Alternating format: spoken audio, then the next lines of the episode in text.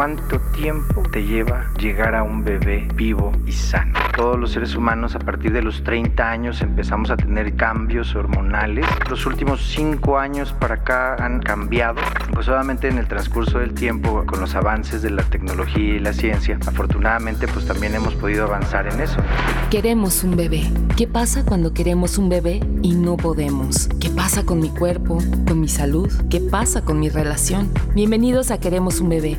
Este proyecto nos van a acompañar especialistas en fertilidad que no solo nos darán las respuestas, sino que además nos van a guiar en este proceso. Cuando no sabemos por dónde empezar, qué hacer, a dónde, con quién acudir, buscaremos respuesta a todas estas preguntas que nos hemos hecho en la búsqueda de un bebé. Bienvenidos a nuestro último episodio de esta primera temporada de Queremos un bebé. Estamos muy contentos de haber compartido con ustedes estos 22 episodios en donde hemos aprendido tanto acerca de la fertilidad, las principales causas de infertilidad y cuáles son los tratamientos y avances de la ciencia para lograr este tan deseado embarazo.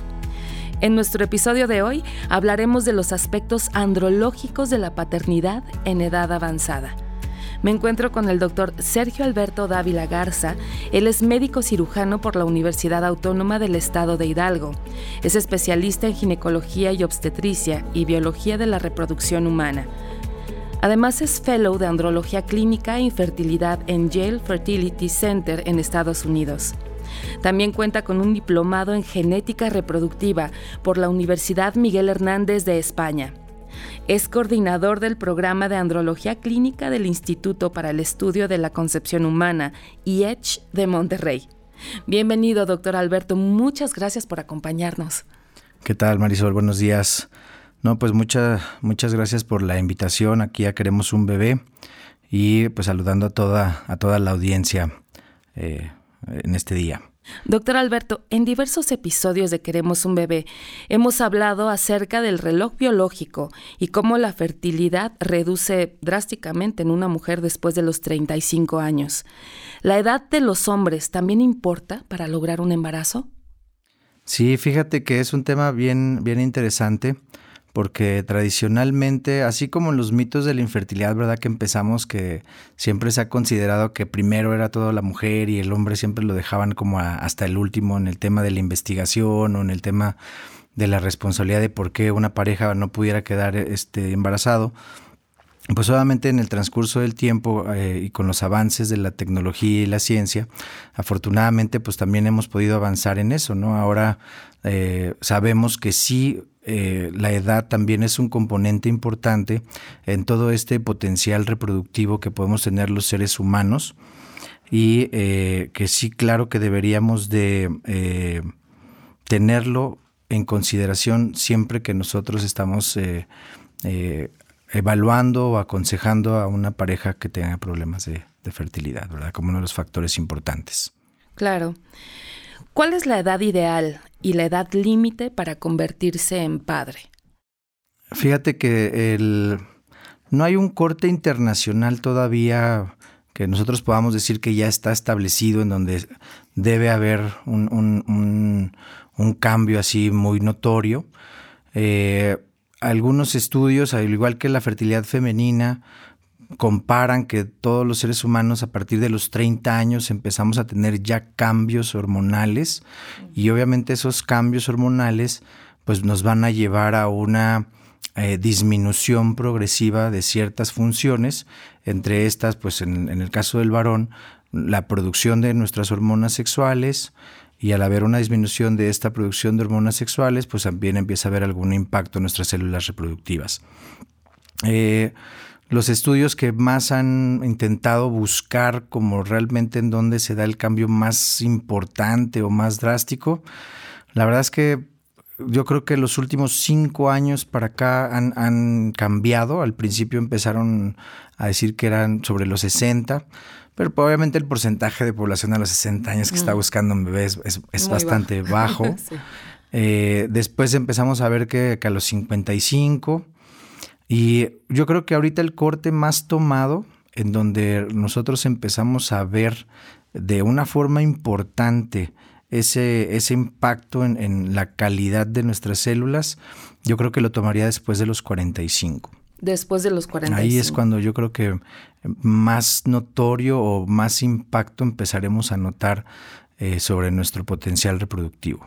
¿Por qué, doctor? ¿Cuál es el efecto en la calidad del semen si el hombre tiene 45 o más? Bueno, ahí, podemos eh, tener allí algunas, algunas divisiones de, las cosas que son estrictamente biológicas y, la temática sobre el proceso de, reproducción o de fertilidad, eh, ya que uno de los problemas que hemos tenido en el transcurso del, del tiempo es exactamente que los test que tenemos disponibles actualmente para evaluar a un varón desde el punto de vista reproductivo, quizá no son los mejores test para realmente ver su potencial fértil. Te pueden decir en su mayoría pues que si tenemos nuestras células y algunas características de nuestras células, hay test un poco más avanzados en donde ya incluso podemos ver el nivel del daño que pudieran tener estas células. Sin embargo, el proceso biológico como tal, en donde un esperma cuando encuentra un óvulo en la zona final de la trompa y tiene que ocurrir este fenómeno de penetrar en el óvulo, ¿verdad? Así como en la película Mira quién habla, ¿verdad? Que, que se ve el espermita que va viajando y te, reemprenta al, óvulo y el óvulo lo deja pasar, ¿verdad? A través de una zona endurecida que se llama zona pelúcida. Bueno, ese, desafortunadamente ese proceso no, se puede evaluar en ningún test actualmente. Ese sería realmente importante. Pero sí, todos esos componentes, tanto la cantidad de los espermas, la movilidad de los mismos, incluso un tema que sigue siendo muy controversial en el, en el, en el mundo, pero el tema este de, cuando los espermas no se forman normalmente, ¿verdad? No sé si ya lo, lo han comentado, ¿verdad? Que, que los espermas tienen una gran variabilidad en sus formas, eh, que si tienen más corta la cola, la cabeza, que les llaman morfología espermática, y que mucho tiempo fue uno de los parámetros como más importantes para determinar la forma en cómo nos íbamos a reproducir, pero que también en el transcurso de los años nos hemos dado cuenta que, que no es un determinante absoluto, ¿verdad? O sea, incluso hay personas que, eh, aunque con la edad estas formas normales puedan ir bajando en, su presentación o en su porcentaje, eh, hay gente que aún así puede llegar a conservar algunas potenciales.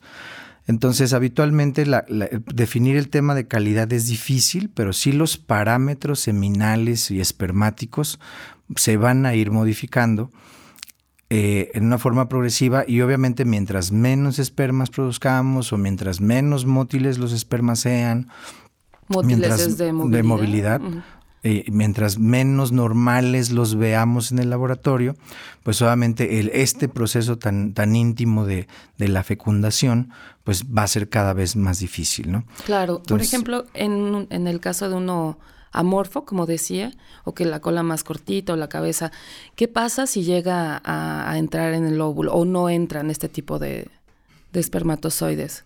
Normalmente, si el, si el, esperma es muy anormal, no, no debería pasar el proceso de fertilización. Obviamente las alteraciones en la morfología, pues depende las, la, el lugar donde esté anormal, ¿no? O sea, lo, que se conoce como espermas de cola corta, pues tienen muy poca movilidad, seguramente que ellos no, podrán lograr. ni siquiera llegar al, a la zona eh, donde tienen que encontrar al óvulo. Probablemente los que tengan alteraciones en la cabeza, esos probablemente algunos llegar a fertilizar los óvulos.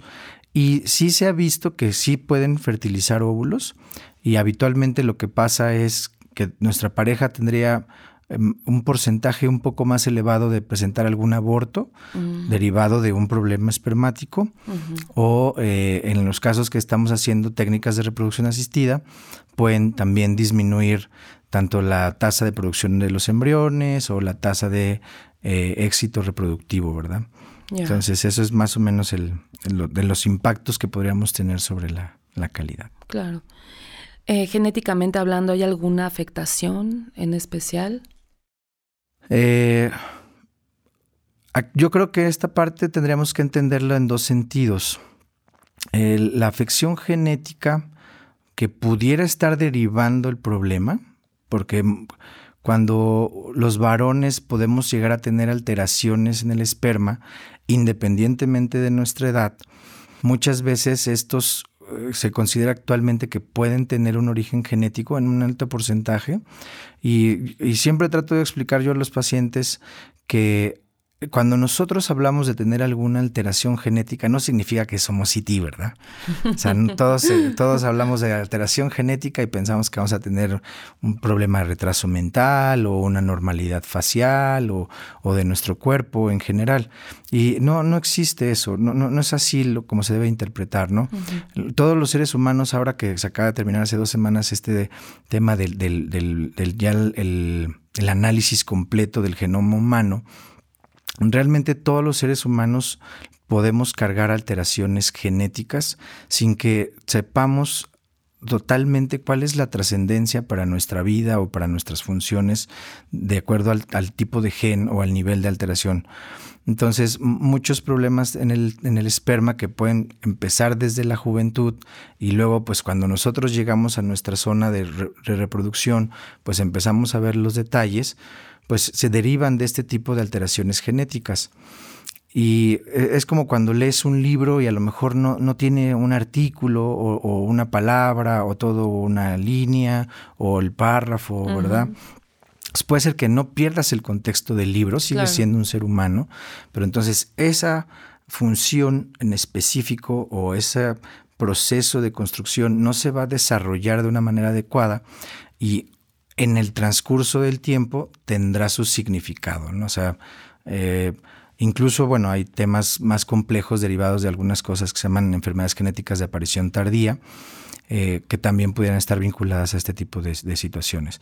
Eh, entonces, genéticamente nosotros, cuando envejecemos, va a haber una modificación de nuestras células, y de la forma en cómo transmiten la información nuestras células. Claro. Sí, porque recuerda que, que cuando nosotros tenemos eh, la búsqueda de un embarazo y cuando nosotros buscamos un embarazo y lo conseguimos, el, el, bebé o el producto que se genera de esta unión es una mezcla de informaciones genéticas, ¿no? Entonces, ahí es donde deriva la mayor parte de procesos.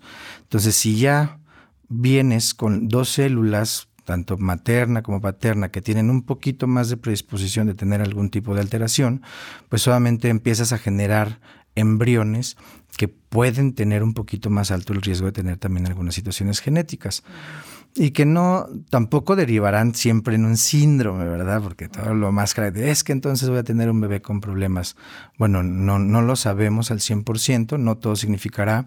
A veces puede significar que nuestro hijo, por ejemplo, los varones, eh, si tenemos alguna alteración genética, pues lo que podría significar es que esa misma alteración pasase a, nuestra descendencia. Entonces, cuando nuestros hijos son varones, probablemente puedan expresar la misma alteración. Entonces, ¿qué significará para la vida de nuestro hijo? Pues que probablemente lidie con temas de fertilidad. Claro. Entonces, de antemano nosotros sabemos que, el, eh, cuando él decida empezar con este tema reproductivo, pues podría ser una situación importante, ¿no? Y claro que también se ha visto que se pueden generar problemas más severos, ¿verdad? O sea, no es síndrome de Angelman, este, cuando, eh, algunos eh, tipos de retraso mental derivados de alteraciones espermáticas, o también hay problemas de acondroplasia, los que tenemos alteraciones en el desarrollo de los de los huesos, ¿verdad? Eh, pudieran también estar relacionados. Entonces, eso sí es un, un, cambio genético ya establecido, ¿verdad? O sea, si va a derivar en un, en un estado sindromático, o en un estado portador, ¿verdad? Que son algunas de las eh, características pueden tener este tipo de alteraciones genéticas. No todo significará una enfermedad, pero sí puede haber fallas, disfunciones, errores parciales, errores totales. Entonces yo creo que sí, mientras nosotros podamos transmitir o saber transmitir este tipo de información a nuestros pacientes, pues para que también podamos empezar a tomar decisiones adecuadas sobre nuestra fertilidad, ¿no? Claro. Doctor Alberto, ¿el estilo de vida de un hombre puede afectar su fertilidad? Sí, claro. Eh, eso sí ya, ya está muy demostrado. Y, yo creo que aquí también en el tema de la edad, e incluso a veces hasta por, por experiencia propia, ¿verdad? Eh, sabemos que eh, los, nuestros niveles de energía, eh, obviamente el estrés que vamos viviendo conforme vamos envejeciendo, pues por nuestras responsabilidades laborales, familiares, personales, pues obviamente muchos varones tendemos a cambiar metabólicamente. Entonces, el, mayor ejemplo, la mayor representación de esto es el aumento en la obesidad, ¿no? En México, desafortunadamente, tenemos el orgulloso primer lugar. entonces, cuanto más daño haya en el proceso metabólico, llámese hipertensión, llámese diabetes, llámese resistencia a la insulina, llámese síndrome metabólico. Eh, obviamente también hay algunas enfermedades que se pueden expresar en una forma más tardía en nuestra edad. Todo este tipo de situaciones nos va a llevar también a una alteración en nuestras células reproductivas. Yo siempre trato de explicarle a los pacientes que cuando el cuerpo no está funcionando de una manera adecuada, se da cuenta ¿sí? Y empieza a priorizar elementos que son primordiales primero para la vida, nuestro corazón, nuestros pulmones, nuestro cerebro, nuestras suprarrenales. Entonces, la reproducción, desafortunadamente, no es tan importante para el vital. ¿sí? Entonces empieza a sacrificar cosas, ¿no? Entonces obviamente empieza a bajar tus hormonas, empieza a bajar eh, producción de células, empieza a bajar potenciales fértiles, empieza a quitar cosas que, porque todo metabólicamente tiene un costo, ¿no? Entonces lo empieza a quitar. mientras más gorditos somos, mientras más problemas de salud somos, mientras más cambios tenemos, mientras más cambios cardíacos, metabolismo de las grasas, etcétera, todo eso va a tener un impacto.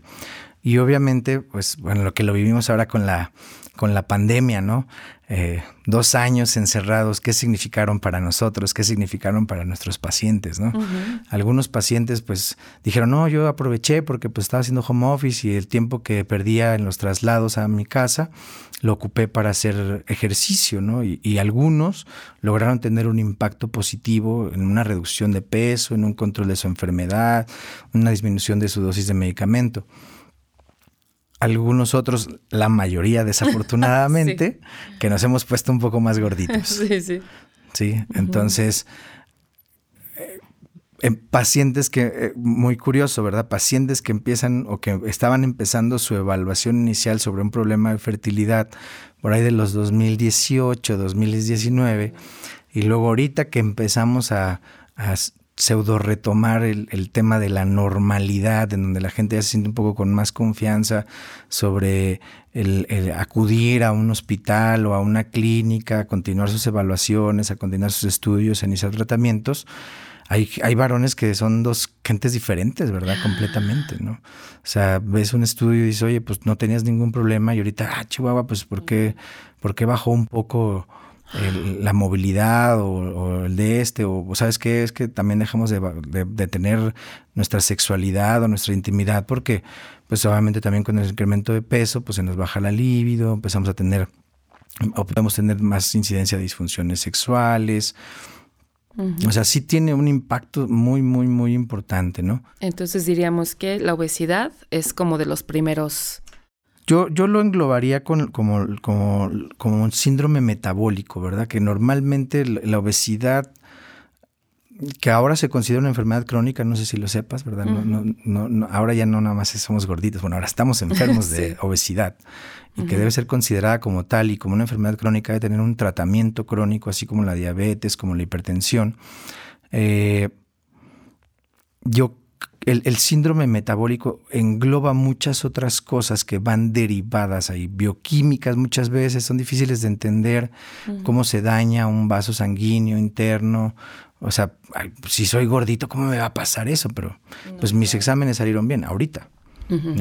O sea, el daño que le estás haciendo a tu cuerpo ahora se va a reflejar en 5 o 10 años. Exacto. O sea, y va a estar hipertensión, o sea, la hipertensión, la diabetes, eh, los temas eh, circulatorios eh, los temas eh, neuroangiopáticos o daños nerviosos crónicos eh, son la expresión final de todo este daño inicial que le hemos todo un proceso de, daño. O sea, fue, le estuviste aventando la piedrita, la piedrita, la piedrita hasta que quebraste el vaso. Exacto. Entonces, yo, yo creo que sí, el, síndrome metabólico es uno de los grandes enemigos silenciosos que está ahí rondándonos. ¿Y qué pasa, por ejemplo, con eh, drogas como el alcohol u otras drogas que les llaman duras, ya más químicos? ¿También pueden afectar? No, claro, claro, todo, todo, lo que consideremos dañino eh, obviamente tendrá un impacto tanto de salud y reproductivo, eh, están vinculados. yo siempre les digo que a veces es un poco, un poco más complejo porque todo, todo el mundo nos dice pues es que mi amigo fuma más que yo y tiene cinco hijos. Exacto, el tabaco. O este se la pasa high y, tiene un montón de patitos ahí atrás, ¿no? Y, yo que soy todo fit y yo que hago ejercicio y que me cuido mi alimentación. ¿Por qué me está pasando esto? Ahí está el tema de las susceptibilidades genéticas. esa, esa, esa, es exactamente la trascendencia de que nosotros podamos entender esta, este nivel de expresión.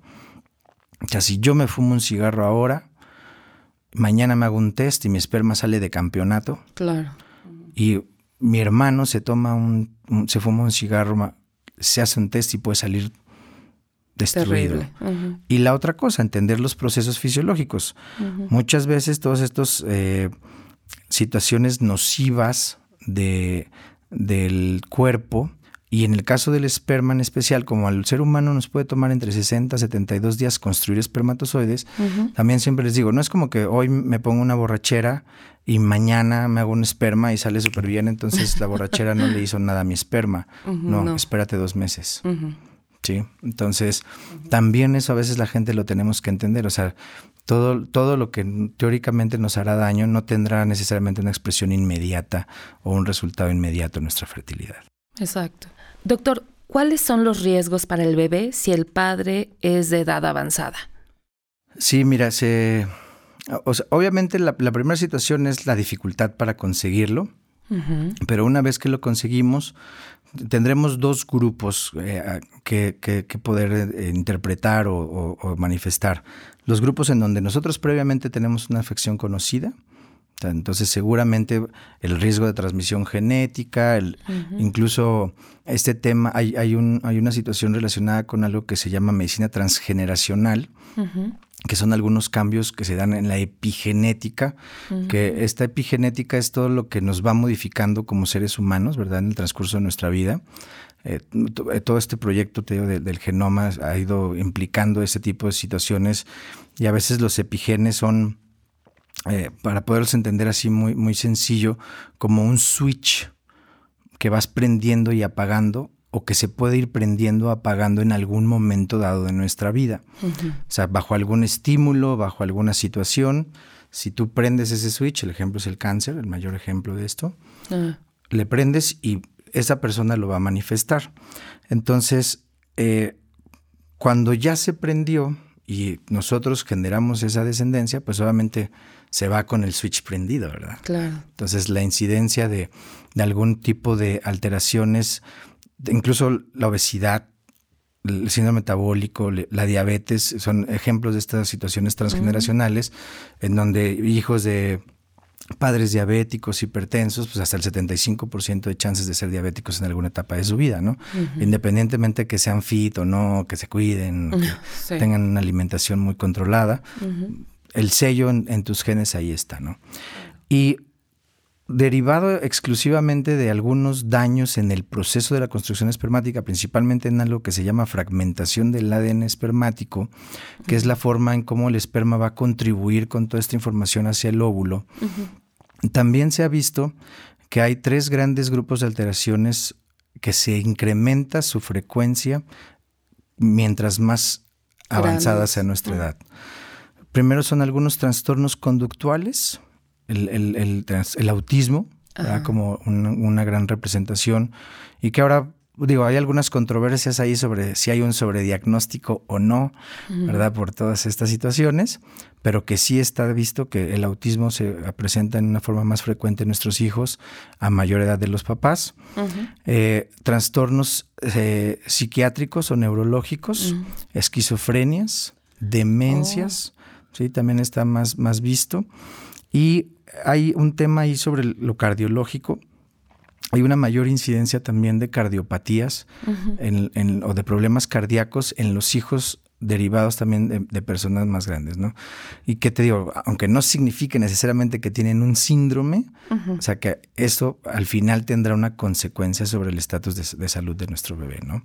Claro. Y, y, se sigue investigando, hay, hay algún tipo de desórdenes metabólicos, principalmente las dislipidemias genéticas, que también se empieza a ver que tienen eh, una mayor incidencia sobre... ¿Dislipidemias? Sí, es, un, es una, perdón, es una alteración en el metabolismo de los colesteroles, de los ah, triglicéridos, y que son los que llevan a que nuestros vasos sanguíneos se puedan tapar o se puedan endurecer, y pues obviamente te aumentan el riesgo cardiovascular, infartos, jóvenes, eh, accidentes vasculares cerebrales, eh, etcétera, ¿no? Claro. Entonces sí, sí, sí tiene un impacto, ¿verdad? O sea, sí, sí va, sí va a tener un riesgo nuestro bebé de, de, poder tener entonces la vigilancia. Yo siempre les digo que si nosotros tenemos esta información desde la forma en cómo estamos tomando las decisiones, pues claro que podemos hacer un mejor monitoreo. Pues todas estas situaciones, si bien a lo mejor es difícil predecirlas porque no hay un test que te diga actualmente, oye, tu hijo o tu embrión va a ser autista, pues porque es un trastorno conductual, hasta que no empiezas a ver la conducta lo puedes diagnosticar, eh, que sí podrás poner un poco más de atención, ¿no? O sea, como padre podrás ser un poco más responsable en el sentido de, de, de hacia dónde y hasta qué punto podrás observar sin caer en este tema de sobreprotección, que también es, es algo complejo en las parejas que somos más avanzados, ¿verdad? Tendemos a sobreproteger más a nuestros más hijos. Más conciencia tenemos Entonces, de los a veces nos pasamos de conciencia. Entonces, eh, yo creo que eso, eso ayudará a modular un poco eh, una vez que nosotros decidimos tener hijos en este en esta edad o mientras más avanza nuestra edad que, que, seamos más más, más vigilantes ¿no? de, del desarrollo, del crecimiento de nuestros hijos. Claro. Doctor, ¿en qué casos está indicada la preservación de esperma? Inicialmente la preservación de esperma es un campo que se desarrolla para pacientes oncológicos, ¿verdad? Y principalmente en, en, la juventud. ¿sí? O sea, cuando nosotros hacemos diagnósticos de cáncer juvenil, en donde los, los, los, hombres están empezando apenas con su potencial reproductivo.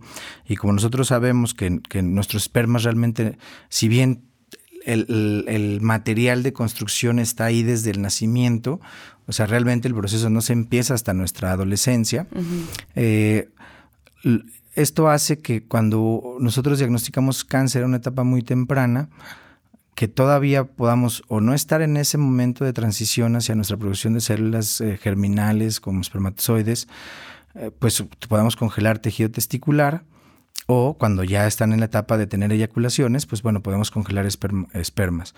También, también lo, lo ocupamos en, en los casos en donde pueden tener alguna enfermedad que los obliga a tomar eh, unas sustancias que se conocen como citotóxicos o gonadotóxicos, que son eh, quimioterápicos, ¿verdad? Que pueden afectar nuestra producción, principalmente de células de reproducción. Eh, también, si nosotros de antemano sabemos que una condición de salud, algunas enfermedades autoinmunes, ¿verdad? pueden llevar a la utilización de este tipo de medicamentos. Entonces, si nosotros a veces queremos tener un poco de, de seguridad sobre el semen antes de la exposición a cierto producto. Entonces ahí normalmente recomendamos congelar el esperma. Ahora eh, la preservación social se da con mucha más frecuencia precisamente por, el, por la concientización que empieza a haber sobre que a mayor edad podemos tener más incidencia de infertilidad o, mayor posibilidad de tener algunas alteraciones en, o menos resultados satisfactorios. Pero bueno, la congelación, si bien es, es una técnica excelente, yo creo que sí debemos de ser todavía un poquito precavidos con, con el tema, ya que eh, congelar es un proceso extra, ¿verdad? Congelar y descongelar.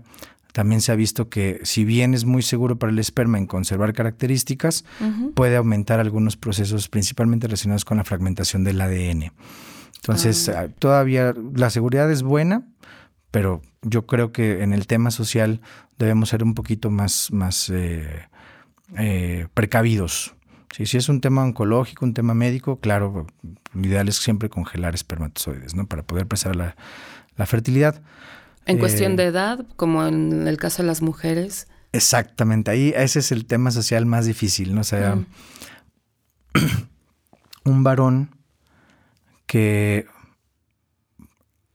como no podemos predecir si va a ser infértil, y si nosotros tenemos un estudio que probablemente se encuentre dentro de los parámetros adecuados del semen, o sea, si tú lo llevas a, a él a querer guardar esperma, porque a lo mejor él quiere ser papá a los 40, a los 50 años, lo primero sería que, yo creo que no, sería lo ideal guardarlo, ¿verdad? Porque no tiene alteraciones espermáticas. ¿sí? Si un varón tiene alteraciones espermáticas o si dentro de esta primera evaluación tú ves que realmente existe una posibilidad más alta de tener algún problema sobre nuestra fertilidad, entonces yo creo que eso sí sería un buen candidato, ¿verdad? Porque ahí el problema se va a agravar, ¿verdad? Mientras más avanza nuestra edad, por lo que estamos platicando. Eh, pero sí, yo todavía soy un poco... Eh, eh, precavido en la forma en cómo aconsejo a mis pacientes sobre realmente congelar el esperma. Eh, va a preservar algo, ¿verdad? Porque el, gran tema de la fertilidad es que implica búsqueda. Y mientras no haya búsqueda, es difícil si somos infértiles. Y como te decía, bueno, pues, ok, tengo 100, miles, 100 millones de esperma, los congelo. ¿Qué significa para mí? Y, puedes entrar en un, en un canal de que tengamos una idea incorrecta de que esto nos va a garantizar ah, que vamos a tener un hijo sano solo porque guardamos nuestro esperma en los 20. ¿Sí?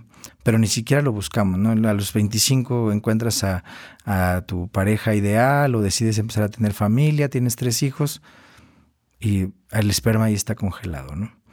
O sea, realmente creo que sí deberíamos adecuarlo al menos ahorita, en este momento, a situaciones médicas, o sea, pacientes que tienen infertilidad o que tienen un riesgo alto de infertilidad.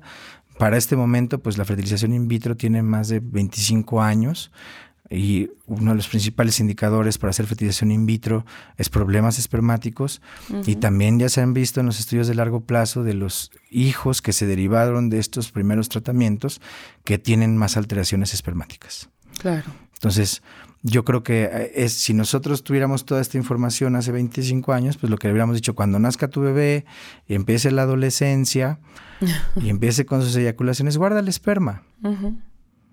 ¿Para qué? Para que si tiene que, que, tener, cuando ya decida él hacer su familia o empezar a reproducirse, pues ya tienes esperma congelado si es que realmente lo necesitas, porque si empezó a haber una falla gonadal temprana o primaria o secundaria, o sabes que cuando se combina con el óvulo de la esposa, a lo mejor no se está combinando de manera adecuada, o sabes que estamos haciendo test genético embrionario y estamos viendo que tenemos más incidencia con el esperma en fresco, ah, bueno, sabes que tengo un backup de cuando tenía 20 años, ¿no? Entonces, las primeras replicaciones celulares, pues siempre son, son mejores, ¿no? Exacto. Entonces, yo creo que ahí sí, sí vale la pena.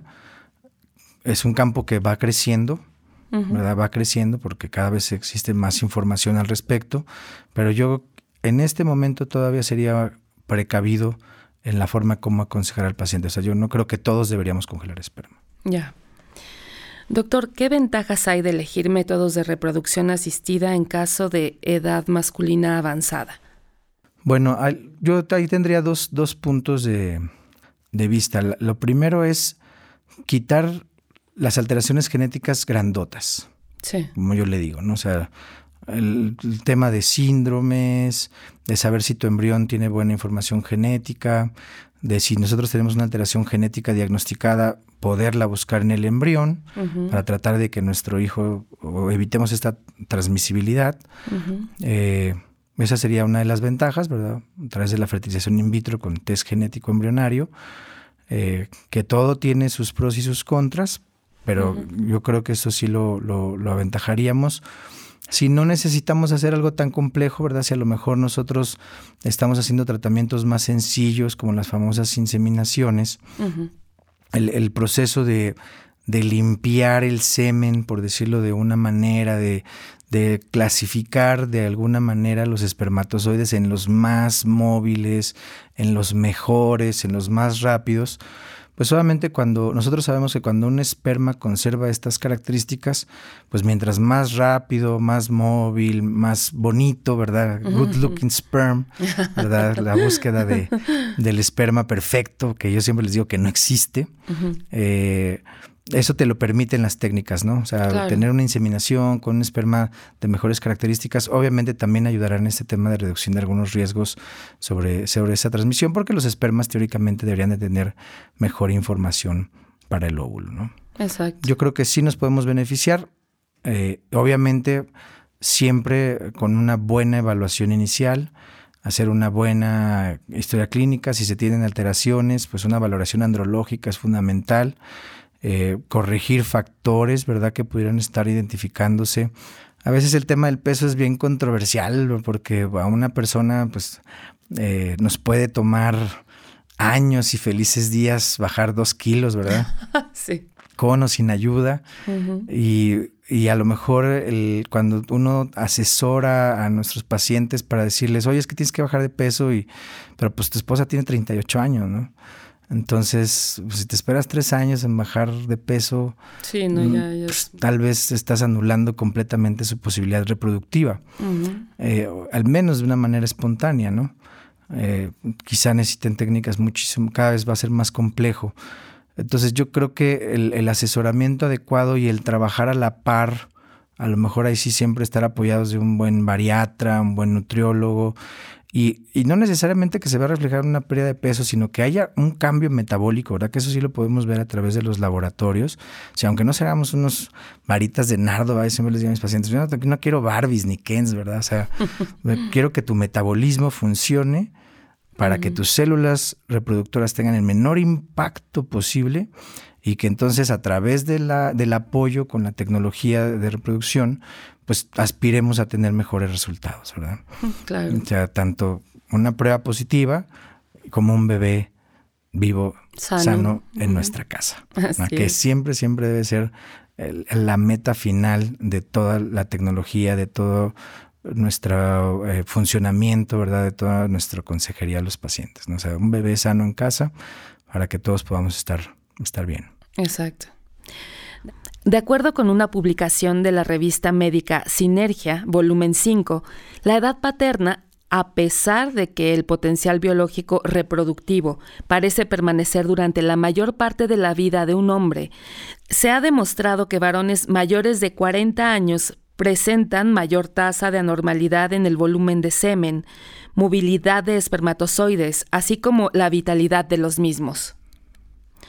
Doctor Alberto, ¿cuál sería la recomendación o conclusión para los hombres que desean convertirse en padres y que ya no son tan jóvenes o que pasan, no sé, de los 45? Pues yo creo que la, primera... Obviamente siempre el primer paso es acudir en pareja a una revisión general, ¿verdad? Con especialista en fertilidad, de preferencia que estén certificados, por favor, eh, fíjense mucho en eso, ¿verdad? Eh, nos toma nuestros años estar preparados para poderles brindar una consejería adecuada y, todo el tiempo la medicina ah, va evolucionando, ¿no? Entonces una persona que normalmente trata de estar ah, bien actualizada en sus conocimientos, pues obviamente siempre podrá darnos una buena orientación. Y para los pacientes lo logran a través de una persona que esté certificada, que esté haciendo sus revisiones constantes. Entonces siempre acercarse a un lugar serio, ¿no?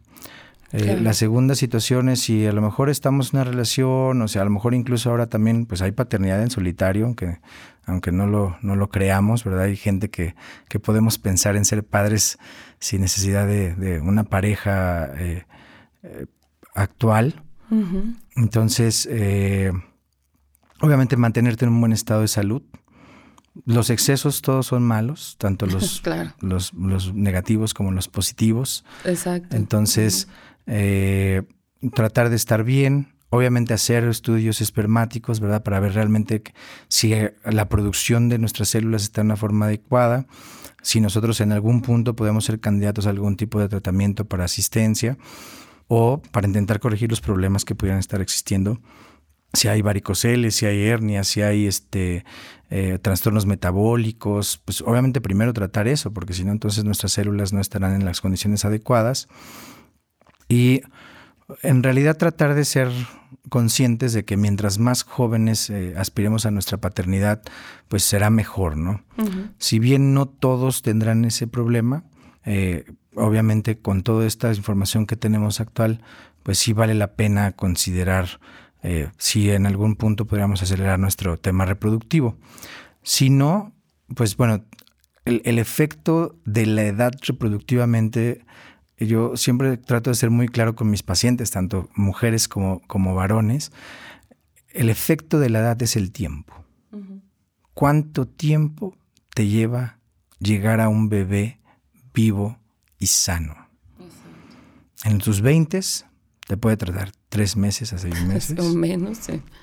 Tus 30, 12. En tus 35, 18 a 24. Después de los 35, hasta 60 meses. ¿Sí? Entonces, en una forma natural, ¿verdad? Claro. Por todos estos cambios que vamos viviendo. Entonces, yo creo que si nosotros podemos elegir bien nuestro camino reproductivo, eh, obviamente mejores situaciones podremos esperar, ¿no? Yo creo que ese sería eh, mi consejo, acudir siempre con, una buena valoración y obviamente con información adecuada, pues tomar decisiones importantes. no todo tiene que ser complejo, o sea, no todo tiene que ir directamente a reproducción asistida de alto nivel, pero obviamente en, en expectativas, si nosotros queremos llegar a lo mejor más rápido o más seguro o con un nivel de seguridad más alto a este bebé vivo sano, bueno, en algunos casos tendremos que, recurrir a, este, a estas instancias, ¿no? Así es. Doctor Alberto, ¿en dónde lo podemos contactar? Sí, bueno, yo, yo estoy eh, actualmente laborando en el, en el IECH, Centro de Fertilidad en Monterrey. Nos pueden contactar directamente a través de, de nuestras redes sociales eh, iech.com.mx, nuestra página, y nos pueden encontrar también así como IEH Monterrey en, las redes sociales, en Facebook, en Twitter. Mi correo electrónico, alberto.dávila arroba ish.com.mx y el teléfono de, del centro 81 16 42 22 00 con todo gusto podemos ahí eh, darles una buena asesoría. Ahí ahora la, telemedicina nos acerca a, los pacientes. Eh, podemos dar alguna, yo siempre digo, no necesitas hacerte el tratamiento, ¿verdad? Obviamente son bienvenidos, pero la, consejería la podemos hacer, revisión del caso, para que ustedes puedan integrar más opiniones y que de esta forma pues realmente podamos llegar en conjunto a, a un bebé, ¿no? Que es Ay, excelente, muy bien. Doctor Alberto Dávila, muchísimas gracias por habernos acompañado en este episodio. Ha sido un gran honor tenerlo con nosotros. No, gracias, gracias a ti, Marisol, y esperando la invitación para la siguiente temporada, poderlos acompañar y, y deseando también que toda la audiencia tenga eh, siempre los mejores resultados y que todos logren ese, ese bebé que tanto anhelamos. Muchísimas gracias. Y muchas gracias a ustedes por acompañarnos en este último episodio de esta primera temporada de Queremos un bebé, un podcast para escuchar a los mejores especialistas en fertilidad de todas partes de México. Los esperamos en nuestra segunda temporada de Queremos un bebé. Manténganse pendientes de nuestro Instagram, arroba queremos un bebé-bajo, donde les compartiremos más detalles y fecha de estreno. Nos vemos muy pronto. Compártanos qué les gustaría que les preguntáramos a los especialistas, sus dudas, sus propios mitos. Recuerden que la idea es que tengamos información verídica en este proceso y pues qué mejor que de la voz de los especialistas. Y escríbanos a podcast arroba queremosunbebé.com.